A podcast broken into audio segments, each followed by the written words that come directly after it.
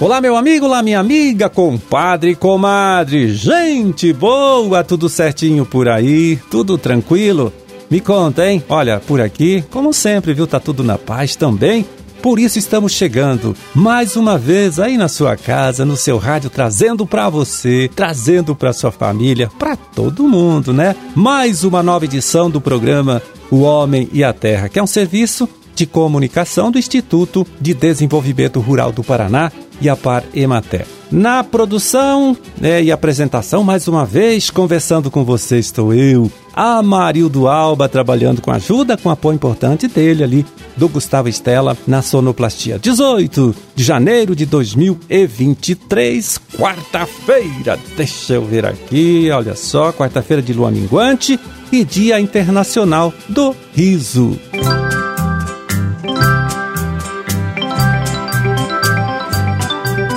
Bom, e a gente começa aqui conversando com você, meu amigo, né? Você, minha amiga, da região de Umarama, tá? É o seguinte, agora na próxima semana, no dia 26, o Instituto IDR Paraná e a Prefeitura de Pérola realizam no município de Pérola o segundo dia de campo sobre silagem. Vai ser no período da manhã, começa lá pelas nove, nove e meia da manhã na propriedade do agricultor Cláudio Vieira dos Santos. E você, claro, viu, está convidado a participar.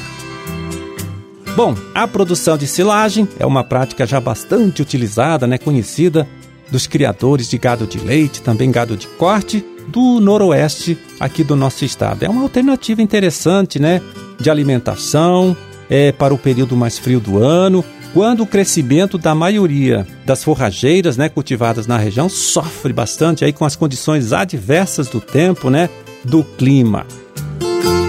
Mas então, quais são os motivos em que levam os extensionistas, neste momento, hein, a promover um evento técnico para tratar deste assunto aí, que é a produção de silagem? Olha só, o agrônomo Rafael Meyer de Matos, que é o gerente regional do IDR Paraná em Umuarama, é quem chega aqui agora para explicar para a gente, né, as razões da realização deste trabalho lá com os produtores da região de Umuarama, com os produtores do noroeste aqui do nosso estado.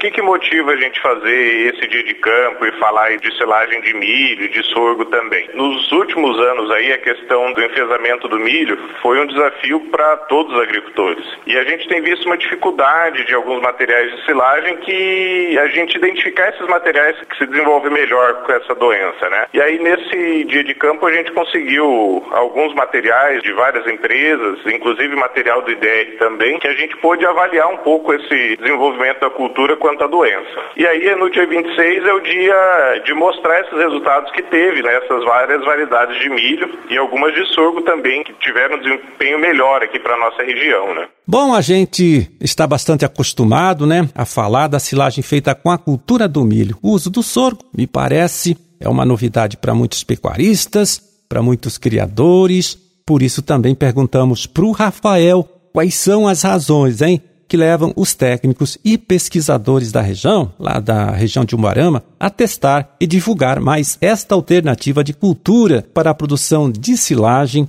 para o gado. Vamos ouvir a resposta e explicação do Rafael. O sorgo é um material para a questão principalmente de falta de água, né? É, para a gente na região é comum alguns períodos de veranicos em dezembro e ele é um pouco mais resistente, né? E a ideia da questão do enfesamento do milho, ele também não sofre tanto com essa doença, né? E aí a gente consegue uma produção de comida interessante com ele também, às vezes com custo menor. Apesar de que ele não tem todo o pacote tecnológico que nós já temos para o milho, né? Então sempre é um, é um dilema, né? Para o produtor da região também essa escolha entre o milho ou sorgo. E aí o dia de campo quer dar uma conversada sobre isso também, né? Ficou interessado? Quer participar? Olha só, o Rafael explica como você pode fazer isso no evento, ele pode entrar em contato com as nossas unidades aqui para fazer inscrição prévia, ou no próprio dia do evento, né, chegando um pouquinho mais cedo lá, ele consegue fazer a inscrição também. Então a gente pretende iniciar às 9h30 da manhã com a inscrição e na sequência já as baterias ali do dia de campo. Então a ideia é que a gente faça uma primeira apresentação geral dos tratos cultivares utilizados nas áreas lá, e aí na sequência a gente divide em vários grupos que vão ver os diferentes materiais lá que estão disponíveis, né? Então nós temos três materiais de sorgos, né, de diferentes, e cerca de cinco materiais de milho. É, nós estamos falando aqui, né, do segundo dia de campo sobre silagem, que acontece agora, nesta próxima semana, dia 26, no município de Pérola. É um trabalho feito aí pelo IDR Paraná, com a Prefeitura de Pérola. Vai ser lá na propriedade do agricultor Cláudio Vieira dos Santos, né? No período da manhã, começa 9, 9 e meia. E você que é criador, né, de gado de leite, gado de corte, da região de Moarama, também da região de Cianorte, Paranavaí, Campo Mourão, tá certo? Está convidado a participar.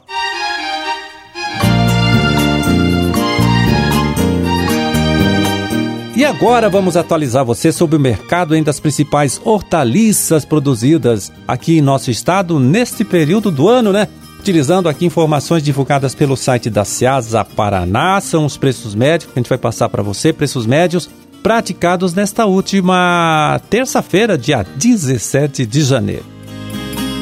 Vamos lá, em Curitiba, cebola branca, olha só, a colheita da nova safra fez o preço cair, hein?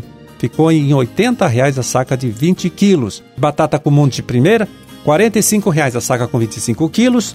Couve-flor média, 35 reais a caixa com uma dúzia, então vai dar R$ 12,91 cada unidade, cada couve-flor. É, e cenoura, 45 reais a caixa com 20 quilos, R$ 2,25 o quilo da cenoura na Seasa de Curitiba.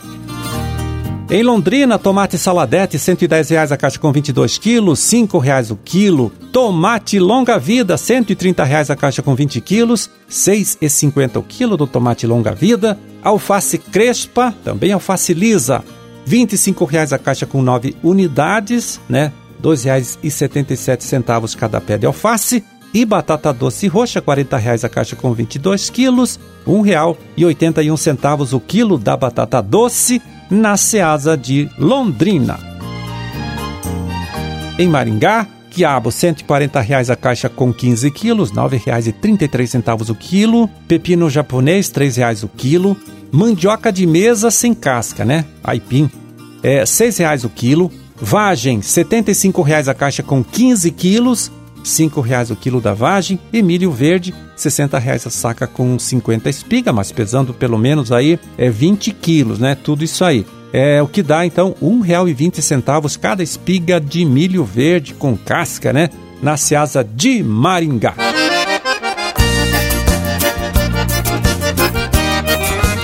Bom, a gente agora traz aqui um recadinho do pessoal lá da Dapar, viu, para você que plantou feijão e está perto e pertinho de fazer a colheita desta lavoura. É o seguinte, se for fazer a dessecação, viu, para colheita, só faça isso, né? Só faça este tratamento usando o produto receitado por um profissional técnico, tá? Além disso, respeite todas as recomendações constante neste receituário para evitar que sobre resíduo do herbicida, né?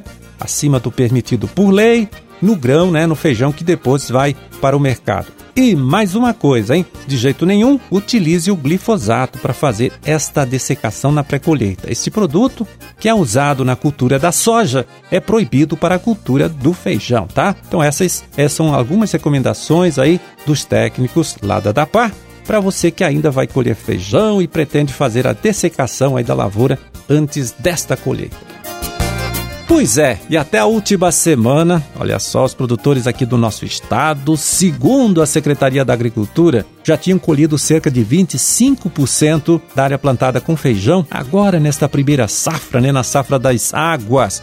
Colheita que, aliás, já foi encerrada nas regiões de Paranavaí, Maringá e Cornélio Procópio e está bem mais atrasada nas regiões de Pitanga, Curitiba e União da Vitória.